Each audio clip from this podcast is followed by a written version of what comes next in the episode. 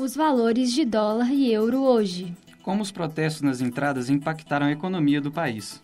Dólar tem queda de 4,5% desde as eleições. PIB do Brasil cai menos que a média mundial em 2020. Petrobras eleva preço de querosene de aviação em 7,3%.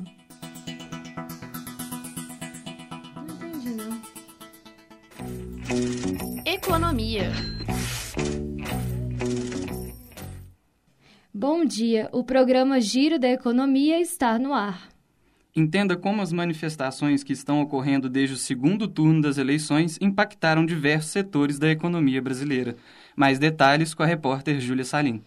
Após a eleição de Luiz Inácio Lula da Silva, do PT, para presidente no último domingo, manifestantes a favor do atual presidente Jair Bolsonaro, do PL, realizaram ocupação nas estradas de todo o país, que afetaram diferentes setores no Brasil. Os principais setores que sentiram os efeitos diretos dos protestos foram o varejo e a indústria de alimentos, mas também há impactos na área automotiva, falta de combustíveis nos estados de Santa Catarina, no estado de Santa Catarina, além de alerta nos portos que, em geral, seguem com operações normais. Alguns setores que representam o PIB do país se manifestaram e indicaram não apoiar as manifestações e alertam sobre as dificuldades que surgiram com os bloqueios nas estradas. O presidente da Associação Brasileira de Supermercados, Abras, e o GPA, dono da bandeira Pão de Açúcar, apontaram o início de problemas no abastecimento.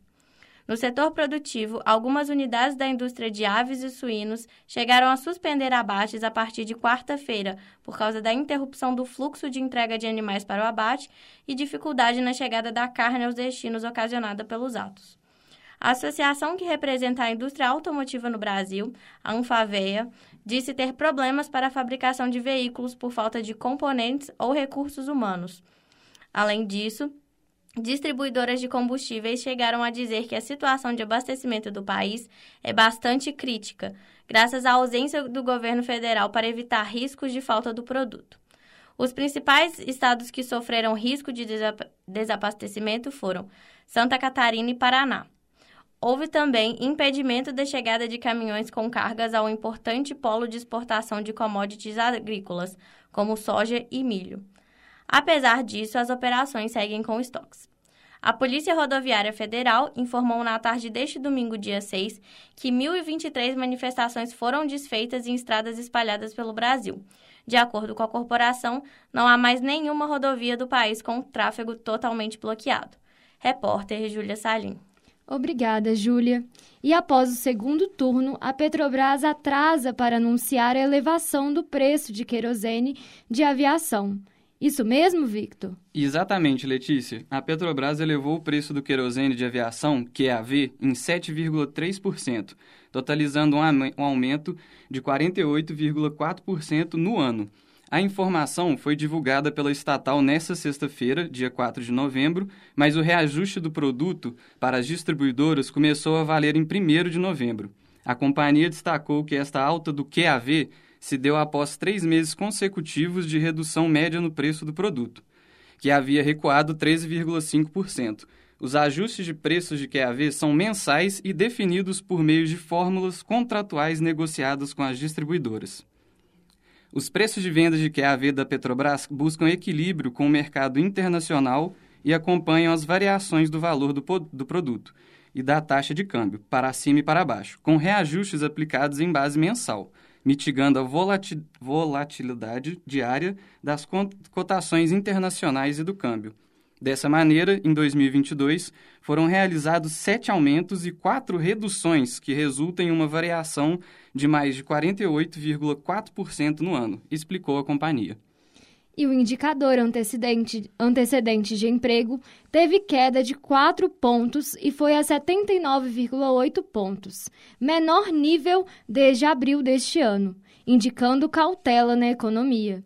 Mais informações com a repórter Isabela Mendes. O indicador antecedente de emprego do Brasil caiu em outubro e foi ao menor nível em seis meses, indicando que a desaceleração da economia já estaria influenciando as expectativas, de acordo com os dados divulgados nesta segunda-feira pela Fundação Getúlio Vargas. O IAMP, que antecipa os rumos do mercado de trabalho no Brasil, teve queda de 4 pontos e foi a 79,8 pontos, menor nível desde abril deste ano, 79,5 pontos. Além da queda significativa, o resultado também foi bastante disseminado entre os subíndices, sugerindo uma reversão da tendência, disse em nota Rodolfo Tobler, economista da FGV Ibre. Além disso, o indicador de emprego previsto de serviços foi positivo.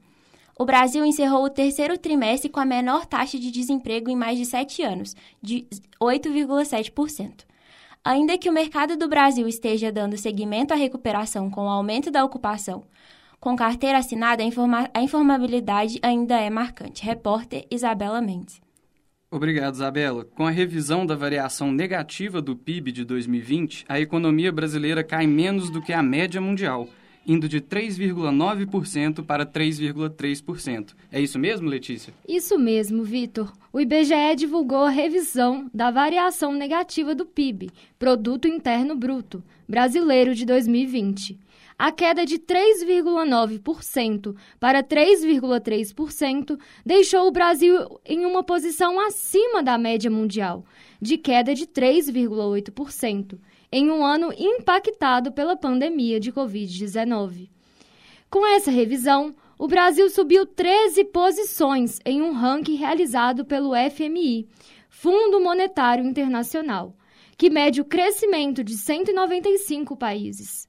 O Brasil ocupava a 99ª posição, com a taxa de menos 3,9%. Agora, com a atualização, subiu para o 86º lugar, com menos 3,3%.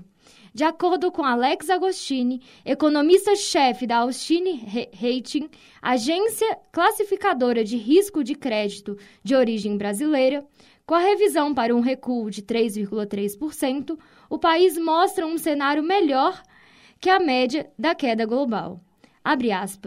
Isso reforça que a política econômica do país foi assertiva, principalmente no confronto à pandemia, equilibrando o lado econômico e o lado da crise de saúde. Fecha aspas. Obrigado, Letícia.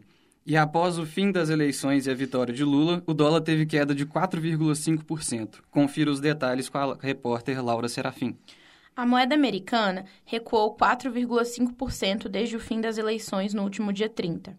Mesmo com algumas atitudes políticas entendidas como negativas no passado, Lula carrega também medidas positivas vistas pelos investidores estrangeiros.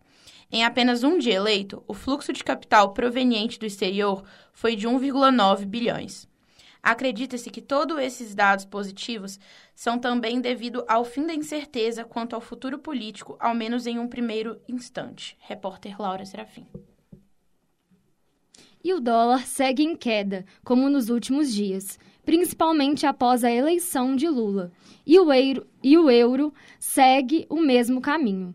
O repórter Gabriel Souza tem mais informações. Bom dia, Gabriel. Bom dia, Letícia. O dólar abriu a R$ 5,06 hoje, segunda-feira, dia 7 de novembro. Dois centavos a menos que ontem, que estava R$ 5,08. Após a eleição de Lula, o valor da moeda americana vem caindo. Somente na segunda-feira, 31, um dia após a eleição, o dólar caiu 2,54%. Na semana, a queda foi 4,5% no total. Isso reflete a boa reação do mercado à eleição do líder do PT. O euro também segue em queda. De ontem para hoje, o valor da moeda europeia subiu em um centavo, de R$ 5,04 para R$ 5,05. Porém, após a eleição de Lula, o valor que era R$ 5,28 no domingo de eleição caiu para R$ 5,12 na segunda-feira pós-eleições, uma queda de 3,03%. Na semana, a diminuição do valor foi de aproximadamente 5%, 5,11%. Repórter Gabriel Souza.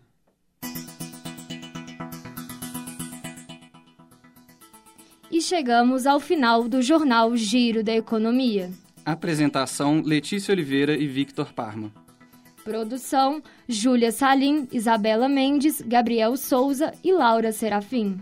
Trabalhos técnicos: Clara Costa, Arthur Rocha e Giovanna Orsini. Coordenação: Getúlio Nuremberg. Obrigada pela audiência e até a próxima.